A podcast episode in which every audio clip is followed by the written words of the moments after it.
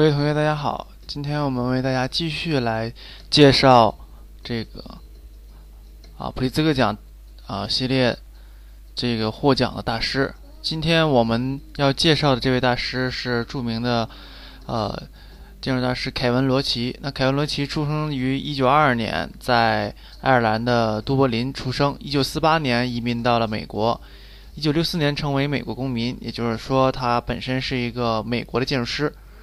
啊，他是继这个我们前几堂课讲完的这几个这个建筑大师以后的新的一位建筑大师。他在美国的时候，也就是在在其一零年的世界之旅开始，每一年都有一个，他每一年都和一个不同的建筑师一起工作。那这就是一个非常任性的一个建筑师啊！这也是很多很多梦想成为建筑师的人都想这个。做到的，就比如说你每一年选选择一个城市，然后跟一个建筑师一起工作啊，然后在第二年再去另外一个城市，再跟另外一个建筑师工作啊。这个凯文罗奇就是这样一个非常浪漫的一个建筑师。他第一站是啊伊利诺斯州理工学院进行这个研究生学习，然后是师从于这个密斯凡德罗，那么也是四大建筑师大师之一啊，所以属于名师之后。是一个非常厉害的，嗯，这个当时这个凯文罗奇的生活非常窘迫，他加入了这个夏利宁位于密西根州的这个公司，啊，他未来的合作者约翰丁克路也在1951年同时进入该公司，也就是两个伟大的建筑师同时出现在了一个啊工作室，然后这也是他们其中的缘分。从1954年到1961年，这个沙利宁去世以后，罗奇是他非常主要的这个助手，啊。罗奇和丁克路完成了十项重要的工程，这个包括圣路易斯拱门，然后纽约 JFK 国际广场、国际机场，啊 TW 候候机楼，还有杜勒斯国际机场，还有这个伊利诺斯州这个摩兰蒂尔的这个公司总部，纽约 CBS 的总部等等。那么凯文罗奇去世，不是这个沙利宁去世以后啊，凯文。凯文·罗奇做的第一个设计就是奥克兰博物馆，也就是这个博物馆让他这个声名鹊起，在整个这个世界啊非常的闻名。这个是设计一座具有纪念性的建筑，收藏着自然历史啊、技术啊、艺术等方面的珍贵的这种物品。啊，罗奇提供了一个非常独特的构思啊，这个构思也是跟别人不太一样，在那个年代它是一个非常出奇的，呃，一系列的。底层的混凝土占建筑占了四个街区，然后分成三层。想想一想，四个街区非常大的啊，分成三层，每一层的平台是下一层平台的屋顶，也是一种啊，像这种花园式的这种感觉，错层啊，非常新颖的花花园屋顶的这种博物馆，成为凯文罗奇的这种他独有的商标，也就是他设计的一个他的建筑图腾。在这个《当代建筑师》《当代建筑家》杂志中，然后有对他有这样的这个评论，嗯，他示范了根据特定的情况进行特殊设计的方法，因而其设计作品呈现出独特的个性和多样的风格。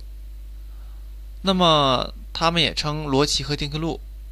啊，在以政府、教育还有商业机构。啊，为主的当代美国建筑师中，他们是最大胆和善于创新的。那凯文罗奇坚信啊，建筑师不应该这个落入一个非常僵硬的设计框架中。他拒绝别人给他的作品贴标签和分类，也就是说，他不喜欢自己的作品被归到各个各个种类里面啊。所以，他是一个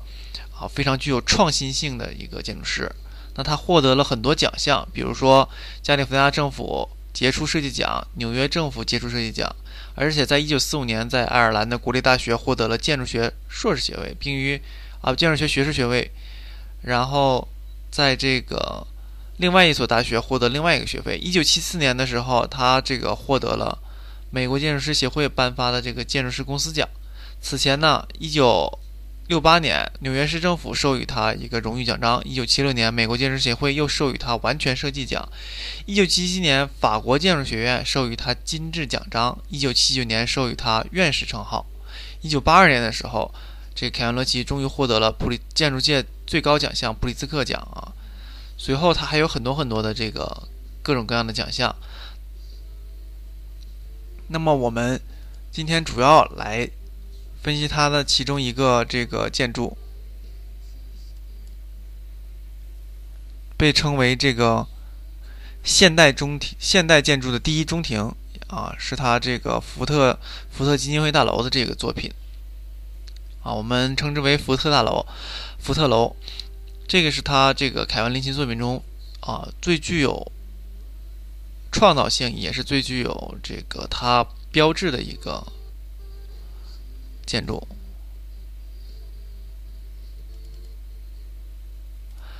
在一九九五年，福特楼被获为美国建筑协会二十五年奖，这是一个非常大的一个奖项。那么，这个奖项每年专门授予二十五年前建成和使用、经过时间考验。是有持续魅力和历史价值的作品啊，也就是说，你这个楼盖完之后，需要经历二十五年以后，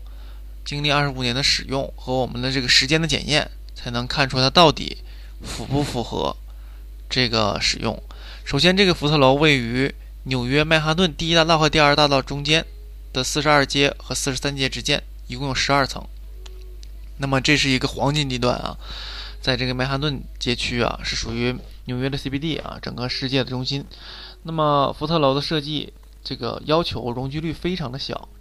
这是纽约一个非常罕见的一个设计啊。正常你们会看它是高层林立的一个，属于钢筋混凝土森林一般的这个曼哈顿，有一个这么小的容积率的建筑是非常这个呃，我们可以说它是非常具有创造性的一个地方，非常罕见啊。从设计的角度来看。这个建筑，如果谈这个，单单的考虑这个建筑的沿街面，把新建筑的沿街立面与相邻的建筑拉齐，就会使这个底层铺满整个基地，啊，天际线就会被打断。啊，凯文·罗奇在做这个设计的时候，特别尊重现有的天际线，啊，所以他在做的时候，解决方案是 L 型的办公楼平面和一个大的室内中庭结合。从而增加了这个建筑的体量，也就是说，当时没有人在考虑在室内做中庭，所以凯文罗奇这种室内中庭是一个非常具有突破性的一个设计。它为了延续天际线，为了让这个建筑的体量感与周围的建筑融为一体，所以它这个 L 型办公楼加了这个一个庭院之后，就变成了一个中规中矩的方形的这个办公楼。那室内中庭与相邻的基地公园也有取得了一个非常好的联系，我们也就是所谓的这个室内室外有个非常好的互通。那么新老建筑处理的时候，它主要是通过材料和尺度的变化来把握新老建筑。那福特楼属于钢筋件全部在表面上涂了这个防锈漆的处理，是一种耐耐高温或者耐腐蚀的这种钢。那它在室外的时候没有任何的这个饰面，然后。与墙柱的这个灰红色的花园钢贴在一起，啊，和周围的这个二十世纪初暗红色的砖非常的协调。这也是它通过材料，然后再通过外立面尺度的改变，比如说构件，外立面的跨度二十五米的大梁，高度和以短的短的这个小梁相似的手法进行这个包裹，让这个原有的这种现代的材质啊进行包裹之后，然后。把尺度打散，这样的话就是让这个尺度更接近于二十世纪的这个楼，所以它的这个建筑并不显得非常突兀啊。那么这个楼也富有一种社区精神，也富有一种社区精神。那么这种社区精神也是它独有的啊。一九六三年，这个当他获得了这个奖项的时候，我们可以看到啊。办公建筑内有一个所谓的中庭，啊，在这个十九世纪以后往后，再到二十世纪以后是非常非常普遍的做法，但是在那个时代，啊，还是非常少的。有这么一大片建筑空间，这个公共空间啊，里面一进门厅以后是一大片的这个花和草，有这样的这个室内公共空间是非常少见的。所以，其实我们凯文罗奇他是开辟了一个全新的领域啊。凯文罗奇的这个，呃，整个建筑，啊，对自然的融合是他继承了沙里宁事务所啊的这种精神，获得以后，把这种精神在他的这个建筑中得以放大啊，发扬光大。那么福特楼的这个中庭，一九六七年十二月开始开放的，这是非常有创意的园林艺术啊，这种构思也是几乎是一种突破性的尝试。然后，呃，当时的商业建筑里还没有这种通风设备啊，所以凯文罗奇认为这个中庭冬季的气温不适合种这种热带的树。大家可以注意啊，在冬天的时候，他还是选择了种植一些这个适合冬季的这个温度，所以温度的植物，所以它配的时候也会根据这个不同的季节来配不同的温度。这个也是我们现在。看来就是很很难做到的啊！大家都是会用同一种同一种这个材质来做。那我们看啊，福特楼已经建成了三十五年了，那么它在这个建筑史中的地位，还有它在建筑啊建筑界的地位啊，都给予我们非常大的一个呃，就是可以说是一种创新，一种借鉴。它没有随着这个时间的推移而变得这个。没落反而变得越来越清晰。它作为世界上第一个中庭建筑啊，非常具有代表性的第一个中庭建筑，它的意义不仅仅仅仅是创造空间形态，而是为我们建筑师开辟了一个全新的领域，就是如何将室外或者自然融到我们的建筑设计里面。这是一种非常宝贵的一个深层次的理解，也是一个深层次的创新啊。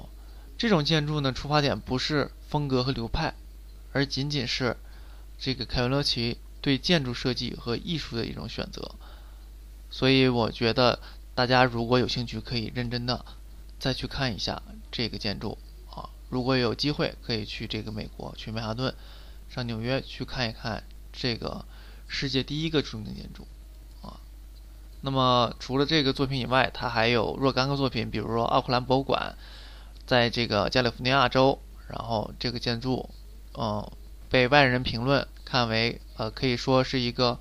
有围墙的花园儿。然后，因为它很大啊，给人们提提供了一个非常随意的、亲切的入口。它入口不仅仅一个，而是一个非常多的多入口。一个展示的屋顶是另一个展台的这个平台，也就是说一层一层摞在一起的，有点像这个巴比伦的空中花园一样，非常的具有震撼性啊。还有蒂尔总部的建筑。那这些也是刚才我们说过了，啊，所以凯文·罗奇是一个非常具有代表性的普利兹克奖的获得者。希望大家有空的时候可以认真的来欣赏一下凯文·罗奇的作品。